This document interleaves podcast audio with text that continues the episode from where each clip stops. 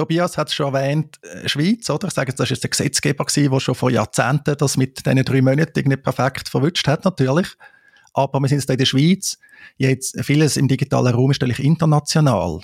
Jetzt das Gutachten, das ist jetzt nach Schweizer Recht. Kann man da auch Schlüsse ziehen, wie das im Rest der Welt gilt? Weil eben, also viel spannende Systeme, sage ich jetzt mal, für einen Whitehead-Hacker sind ja vielleicht nicht in der Schweiz. Der Fokus ist jetzt sicher da die schweizerische Rechtslage gewesen, insbesondere auch ein bisschen wegen dem Auftrag, den sich der NTC dann selber gesetzt hat oder gesellschaftlich relevante Systeme für die Schweiz. Oder das ist ein bisschen der Hauptfokus. Natürlich äh, hat es immer eine internationale Komponente und wir haben auch ein bisschen ins Ausland geschaut, was macht man dort, ähm, wie sieht die Rechtslage dort aus. Es ist natürlich schon dennoch jeweils sehr länderspezifisch. Es gibt Länder, die sind da sehr progressiv, die haben sogar eine eigene, in dem Sinne Legal Safe Harbor Gesetzgebung, wo, wo man wirklich unter bedingten Voraussetzungen straffrei kann bleiben per Gesetz. Genau, das ist jetzt in der Schweiz nicht der Fall. Der Fokus vom Rechtsgutachten ist in dem Sinne nicht rechtsvergleichend gewesen, darum haben wir da in dem Sinne beschränkte Informationen, die wir können weitergeben können. Aber auf jeden Fall ist, ist sicher äh, der Fokus auch vom NTC auf die gesellschaftlich relevanten Systeme für die Schweizer Gesellschaft gelegen. Vielleicht noch, äh, weiß nicht, kannst du vielleicht dazu noch etwas sagen, weil wir hat dann zum Teil schon die Situation, dass NTC zum Beispiel ist ja in der Schweiz, wir testen von da aus, aber vielleicht Zielsystem, wo in der Cloud in den USA ist, ist dann Straf, eben wenn wir jetzt eine strafbare Handlung äh, begehen, ist das jetzt da in der Schweiz strafbar oder in den USA?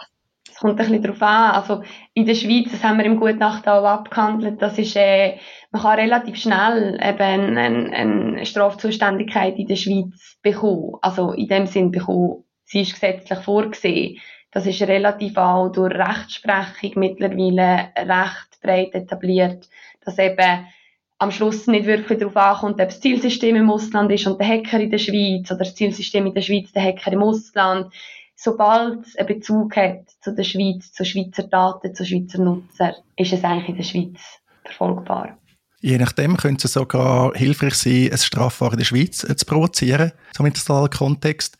Weil im Idealfall hat man ja keine doppelte Strafverfolgung, oder zumindest nicht zweimal Bestrafung fürs Gleiche in unterschiedlichen Ländern. Das erinnert mich aber an den internationalen Kontext, äh, auch bei dem äh, Rechtfertigungsgrund letztlich, also der rechtfertigende Notstand, der kommt jetzt immer wieder mit den Klimaaktivisten, mit den Klimakleber. Und dort ist so mein Eindruck, dort funktioniert das Argument ja nicht so gut. Bislang. Ich habe jetzt nicht den Überblick, äh, wer gelogen das wird behaupten, aber ich habe das Gefühl, äh, da gibt es jetzt ab und zu Verurteilungen. Natürlich in einem anderen Bereich, da geht es häufig um das Thema der Nötigung zum Beispiel, oder die Störung des öffentlichen Verkehrs oder so. Haben ja den Vergleich auch ein bisschen im Hinterkopf gehabt? Absolut, da haben wir sogar aufgenommen im Gutachten, weil das ist natürlich schon eigentlich der zentrale Fall oder der, der medienwirksamste Fall von einem modernen Notstand oder von dem Argument. Das Argument hat sogar gewisse Instanzen verhebt äh, bei den Klimaaktivisten. Und am Schluss ist es natürlich klar, dass wenn etwas vor Gericht kommt und, und der Notstand, wo in dem Sinn so ermessensabhängig ist in der Auslegung, dass es dann auch immer eine kleine rechtspolitische Komponente hat, wie am Schluss das Gericht entscheidet, ob vielleicht eine gerichtliche Behörde ein gewisses Verhalten aus sozial sinnvoll erachtet, gesellschaftlich sinnvoll oder nicht. Jetzt ist es so, dass es ja am Schluss beim Klimaaktivismus vor Bundesgericht eben gescheitert ist, das Argument vom Notstand.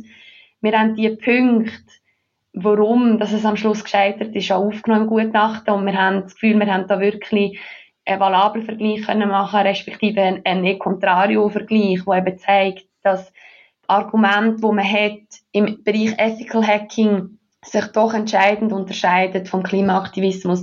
Das ist einerseits eben, das Bundesgericht nochmal klar ausgelegt hat und gesagt hat, es geht um den Schutz von einem Individualrechtsgut. Was heißt das?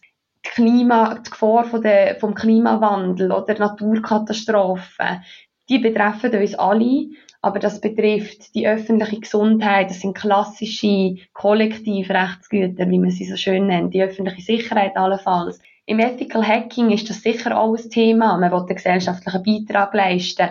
Aber im konkreten Fall von einem Zielsystem, wo man eben reinhackt, zum schauen, ist das sicher, ja oder nein, geht es um das konkrete System, um die Nutzer von dem System, also eben um denen ihr Individualrechtsgut vom Computerfrieden, wo man da schützt. Das heißt, das Argument holen wir in dem Sinn ab. in diesen Tests und, und in der Arbeit, wo, wo das NTC leistet. Das Zweite ist dann äh, ein die Frage vom Connex, von der Konnexität oder eben ist es zum Zweck und, und ist es wirklich subsidiär, was man macht? Also, die Frage ist, ist ein Hausfriedensbruch in einer Bank, potenziell Bankfiliale, zweckdienlich, um den Klimawandel zu stoppen? Da kann man sich jetzt natürlich darüber streiten und, und ich habe da auch nicht eine vorgefestigte Meinung. Aber bei uns ist es in dem Sinne ein bisschen anders, weil man dringt in ein konkretes Zielsystem identifiziert konkrete Lücken und tut durch das den Betreiber befähigen, die Lücken zu schliessen. Das heißt, es ist eigentlich das konkrete Pflaster auf eine konkrete Wunde.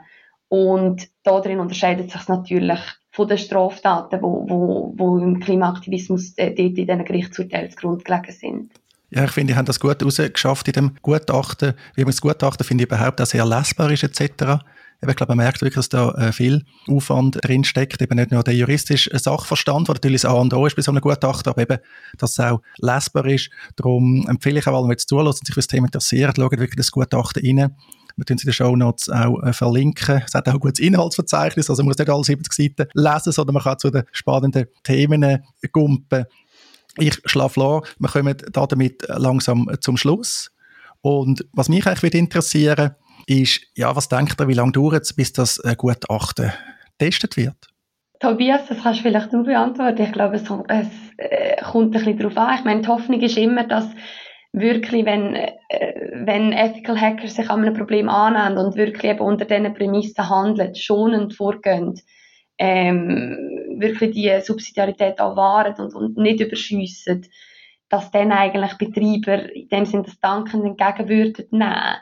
Es gibt immer wieder Fälle, wo es nicht so ist. Wir haben im Ausland ein paar Beispiele gesehen, aber auch in der Schweiz. Äh, ich glaube, es wird sich zeigen, was der Tobias und sein Team machen und, und, und wie, wie das entgegnet wird. Man hofft aufs Beste, dass es lange nicht getestet wird. Genau, ja. Nein, es ist, äh, eben, wir gehen sehr stark davon aus, äh, dass es verhebt. Wir glauben daran und wir denken, die Argumentation ist nachvollziehbar und, und funktioniert. Und darum werden wir an, uns an, dem, an das halten und, das umsetzen. Bis jetzt, äh, die Reaktionen, die man bis jetzt kann, sowohl jetzt in den Medien, in Diskussionen, die es gegeben hat, äh, aber auch von, von Unternehmen, wenn, dort, wo wir schon so ein Projekt haben und die Responsible Disclosure machen und auf Unternehmen zugehen und Sachen äh, mitteilen, ist immer sehr gut gewesen. Das heißt, wir gehen eh davon aus, und das haben wir schon vorher gewusst, dass 99 Prozent von, von der betroffenen Unternehmen richtig reagiert, so wie man es würde erwarten und nicht Großteil von der Community das auch erwartet, oder? Ähm, das Rechtsgutachten ist jetzt wirklich vor allem dafür halt, dass ein Prozent oder einfach die ganz wenigen, wo halt äh, nicht verstanden haben, um was es geht und äh, halt da mal noch anders beibisseln. Und äh, da waren wir einfach parat und ich denke, da haben wir sowohl gute Argumente, jetzt mit dem Gutachten und auch durch die öffentliche Diskussion in den Medien ganz viele Befürworter oder eben Leute, die, das einsehen, die das verstehen die das ähnlich sehen. Ja, wir werden es sehen. Ich hoffe, dass wir nicht den klassischen Fall haben, Hard Cases make bad law. Also, dass irgend so ein Extremfall, natürlich nicht vom NTC, sondern irgendjemand dann im Verfahren landet und am Schluss hat man irgendeinen Entscheid, der dann vielleicht ein bisschen komisch ist aufgrund der Umstände. Also ich hoffe auch, dass alle Kolleginnen und Kollegen, die mit so Fällen vielleicht konfrontiert sind, dass sie das Gutachten kennen, damit sie sich eben darauf können berufen natürlich sich eigene Meinung bilden, aber das ist sicher sehr wertvoll. Gina, Tobias, vielen Dank, dass ihr euch so viel Zeit genommen habt, dass wir uns da können austauschen können. Für mich ist es äh, super spannend gewesen. Bleiben wir dran. Nochmal vielen Dank euch beiden. Macht's gut und gerne auf ein anderes Mal. Danke, Martin. Danke dir, Martin. Tschüss zusammen.